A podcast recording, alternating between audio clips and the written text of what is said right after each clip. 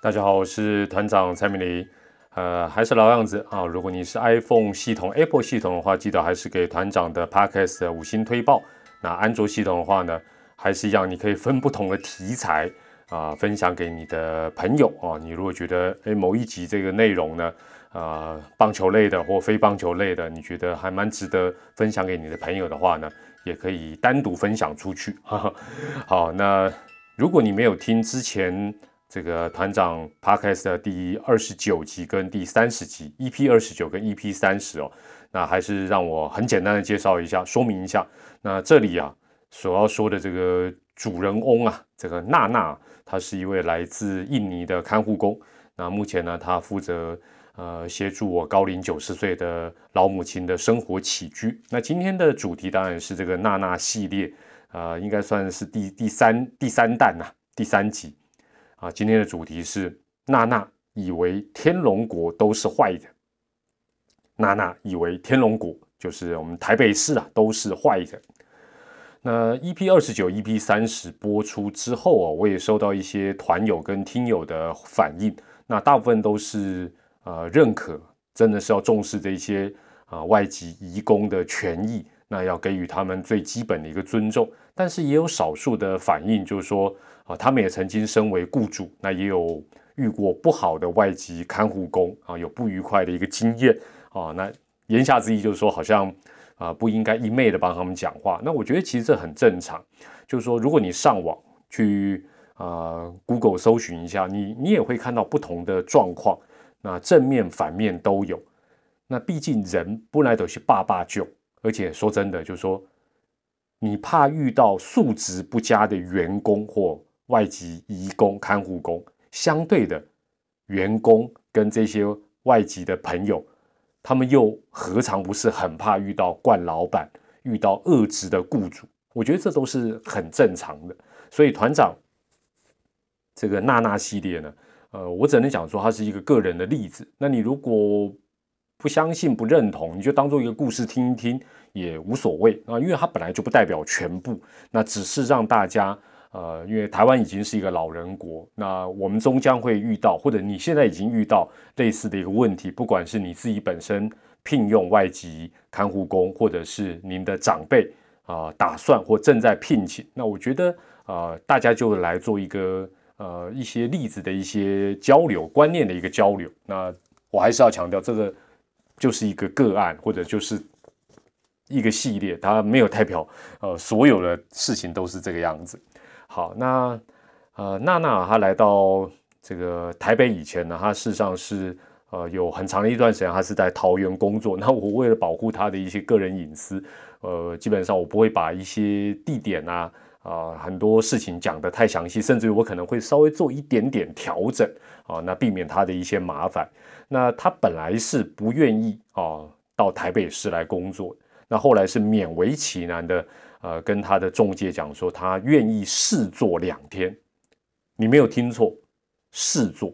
我们一般啊，试用期都是资方对劳方的，就是说，哎，试用期三个月，那你如果表现不好，我们一般去上班都是这样嘛。啊，你表现不好，基本上呢，啊，可能就不啊不不通过，你就不能成为正式员工。那当然，现在反过来也是一样，很其实，在试用期的过程。现在劳工也是，我也是在试一试这个环境，我 O 不 OK 呀？我不 OK，我也可以不要做。甚至于有些人现在在台湾，当然你也常常遇到，那呃可能做一天、做半天，他拍拍屁股就跑掉。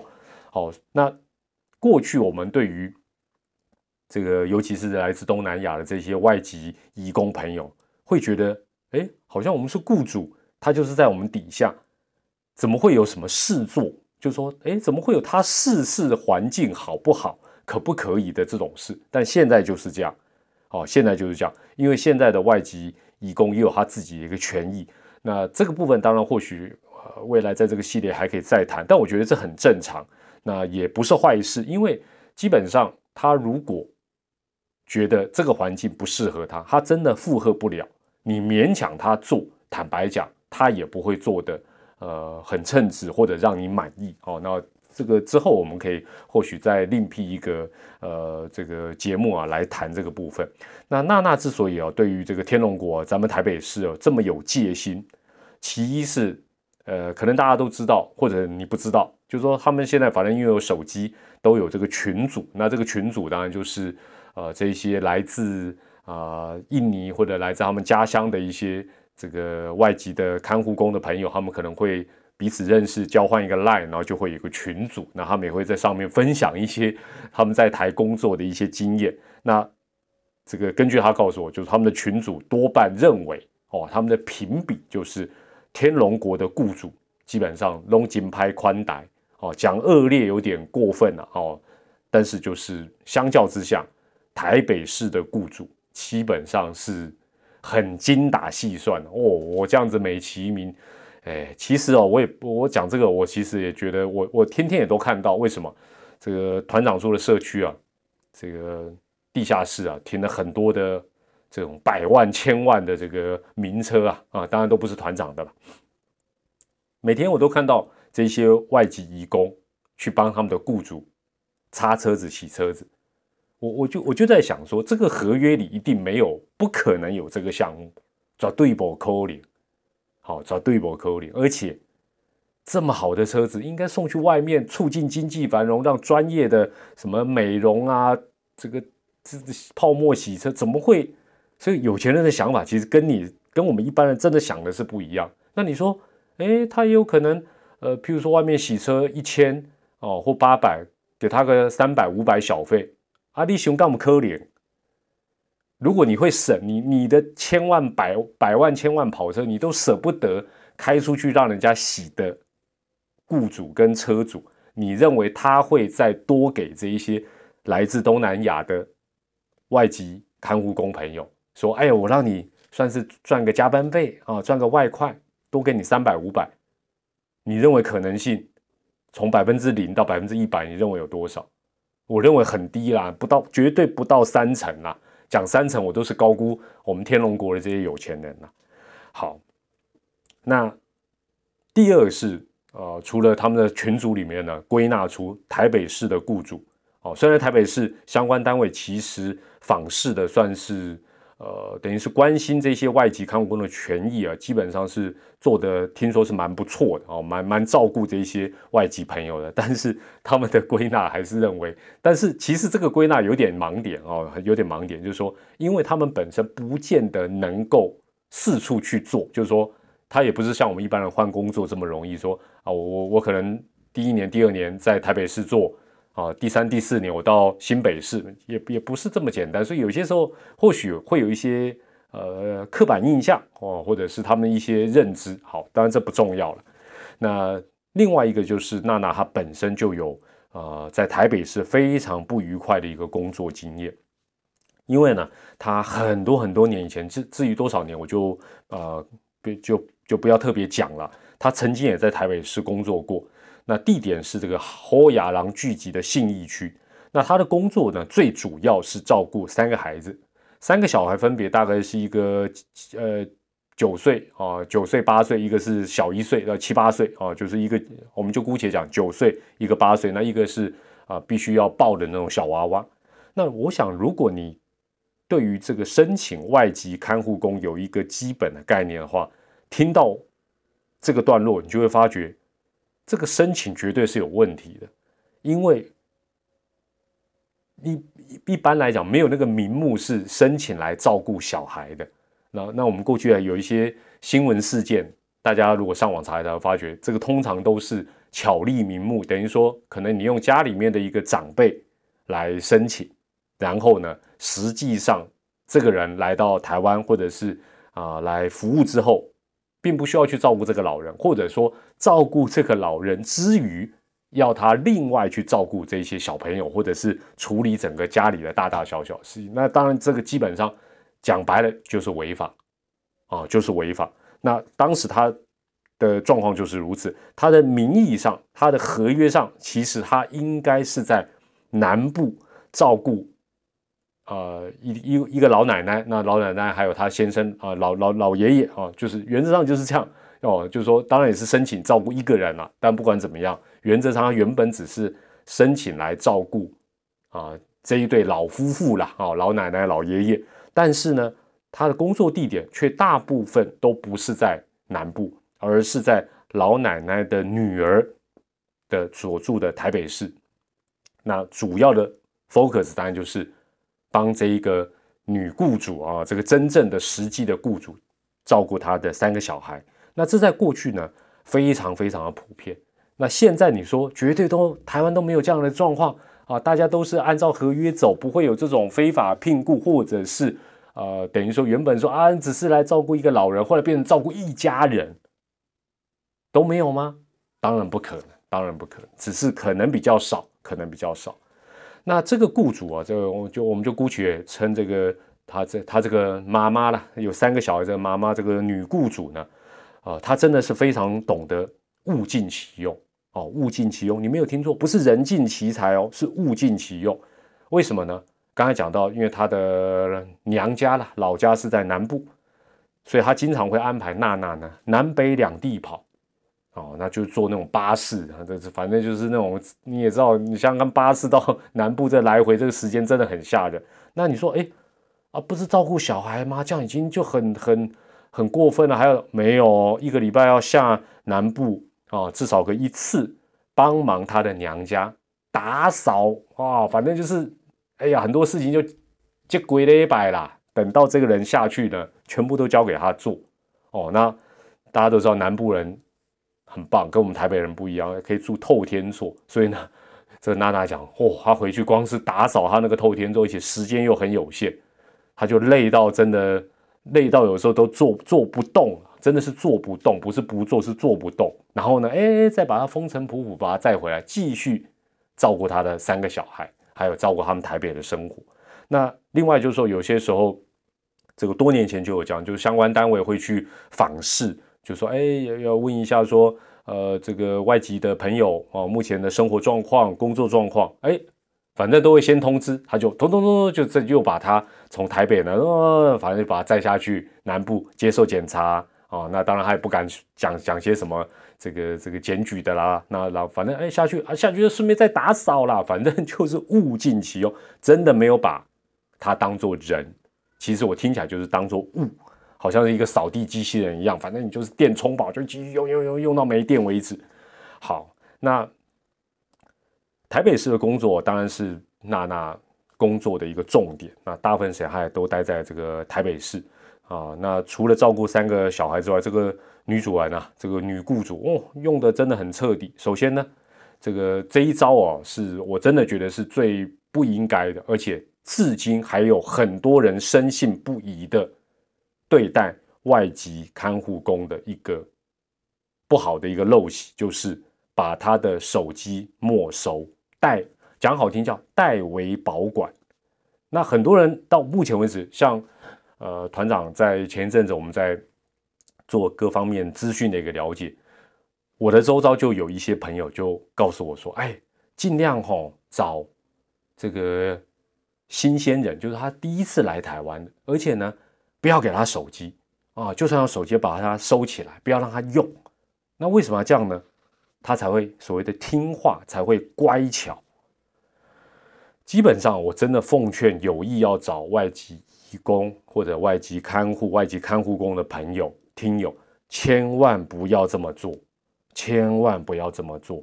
第一个，时代绝对已经不同了，这是第一点。第二，这是违法，这绝对是违法而且不人道的。而且你想想看，他离乡背景，这些人的年纪通常都不大。他如果长时间没有办法用手机，现在坦白讲，这个赖都可以视讯。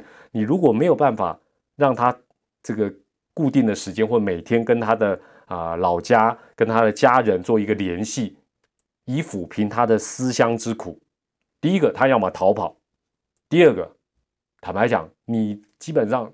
没有办法让他的资讯百分之百是封闭，他要么他就不做。再来呢，我讲一个，我当然我认为他们呃生性多半都很纯真善良，不会像团长会使这一招。阿纳西哇哦，假设啦，我是外籍义工，你对我这样子没问题啊，我煮菜的时候我就呸呸，你会知道吗？啊？对不对？哎，辣一点没问题，辣一点辣椒下去，然后我扑一扑，你愿意吗？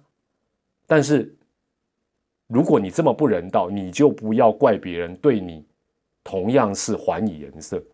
哦，当然，我真的认为生性淳朴的啊这些东南亚朋友，他们是不会这样。如果你给他基本的尊重，如果哎他手机不是要你买，他自己买，他自己付电话费，凭什么不给他？讲个难听一点，监狱都可以会客打电话。我们对于一个国外来的协助你的人，你就算他是雇，你是他的雇主，你不是他爸爸妈，你把你是他爸爸妈妈，你可能都不能没收他手机。你你把你的小孩的手机没收看看。你看他不跟你翻脸，所以真的千万千万千万不要这样做。那当时娜娜就将近八九个月的时间，就过着完全不能够跟老家联络的日子。这个也是后来他没有办法继续服务的一个原因。坦白讲，就是说这个中间的一个利弊得失，我们台湾的所谓的雇主或我们台湾人自己要想清楚。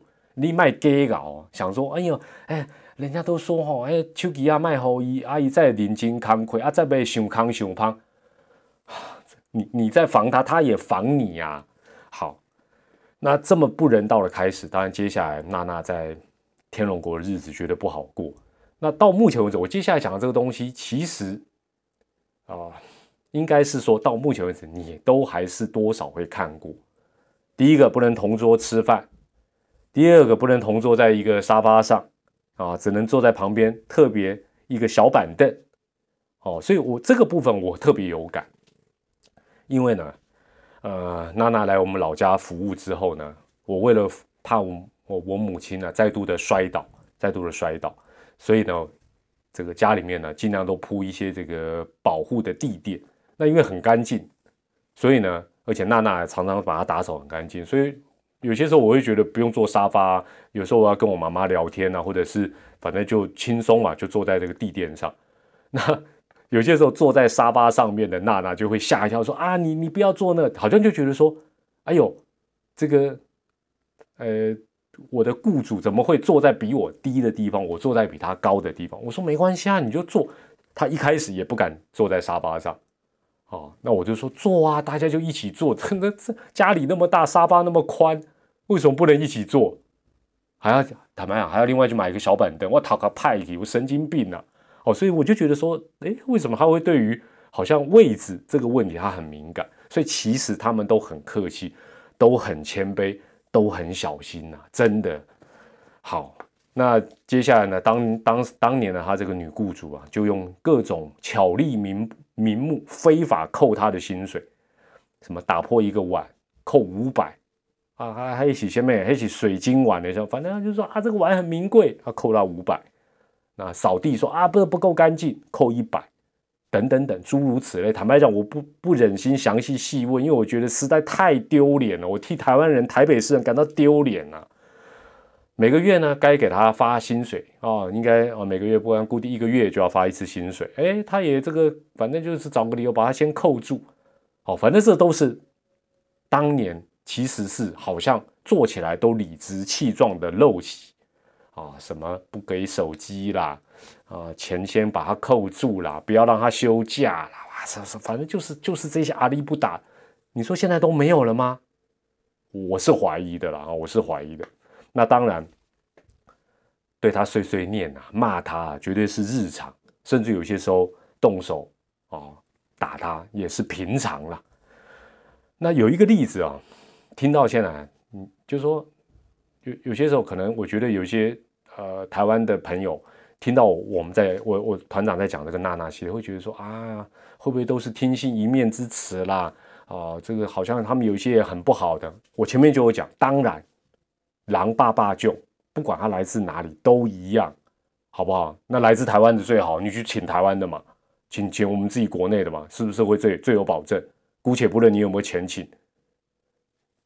那有一个例子哦，听娜娜讲，我就觉得说，这是不太可能是虎烂的，因为画面实在太 太鲜明。因为这个娜娜说，我们有跟她提说，我们要去 Costco 买一些生活用品，那老家有什么需要，我们可以顺便买。那他就说，哎呀，他以前也去过好事多。我说我我听着我就有点说哦好事多，然后他还特别讲说他是这个他这个女雇主啊开车，然后带着他跟三个小朋友一起去。我听了就有点纳闷，就说你你想想那个画面就很荒谬，就是说你你譬如说你你去好事多买东西，你为什么会带着你的小孩，再带着你的外籍看护工这么大队人马去？这不是很麻烦吗？哎，听一听我就懂了。他说呢，原来这个女雇主哦，已经娇贵到这个手都尽量都不要动了。所以那个推车啊，好事多大家都去过，那个大推车就是由带三个小孩子的娜娜负责推。推之外呢，这个女雇主哦，只负责动手、动下巴跟动脚。哎，我这样讲你可能不了解，什么叫动手？反正就往那个，比如说卫生纸那边指一指，哎，娜娜就赶啊就赶快过去提一包、提两包放在来这个推车里。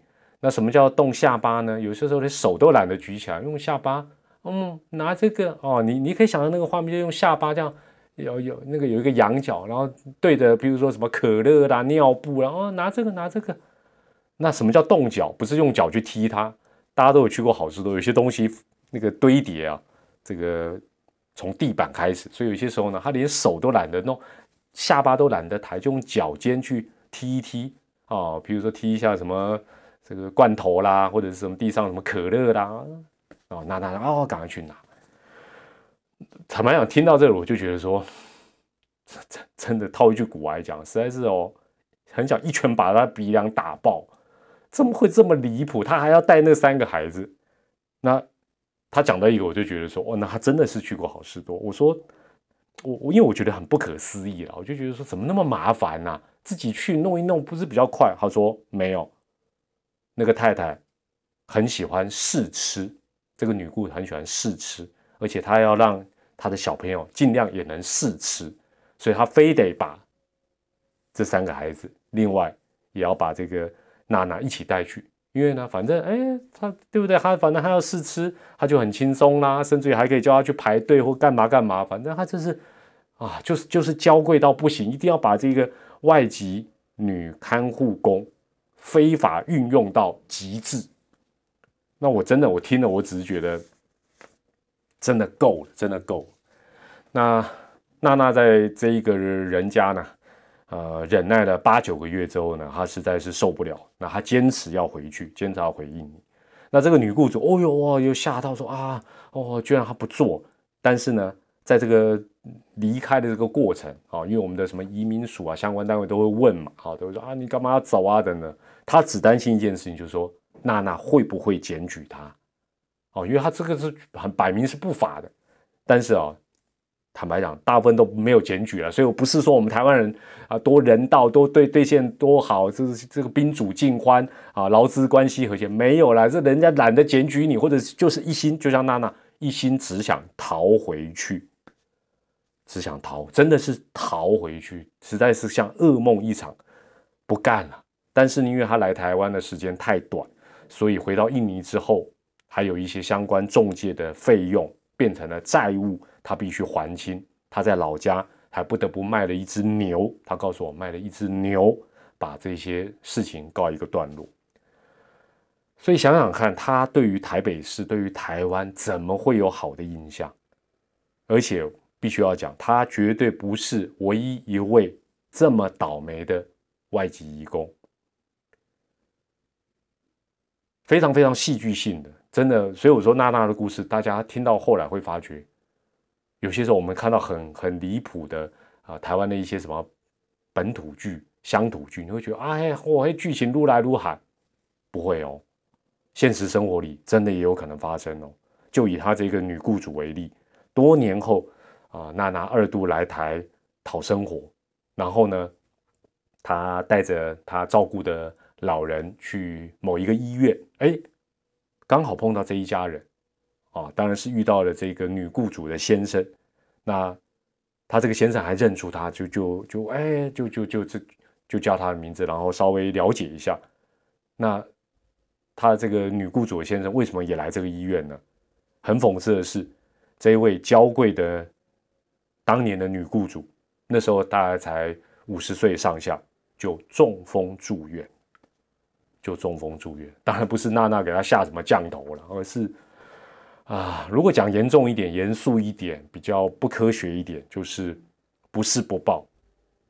真的有些时候不是不报，但是有些时候马上就报到。你对人这么的苛刻啊，这么的娇贵，这么的手脚都不想用，就中风了。听起来感觉起来好像是一个，好像那种什么蓝色蜘蛛网啊什么样的故事。但我听了，我觉得有些时候老天爷是真的有在看我们所做的点点滴滴啊。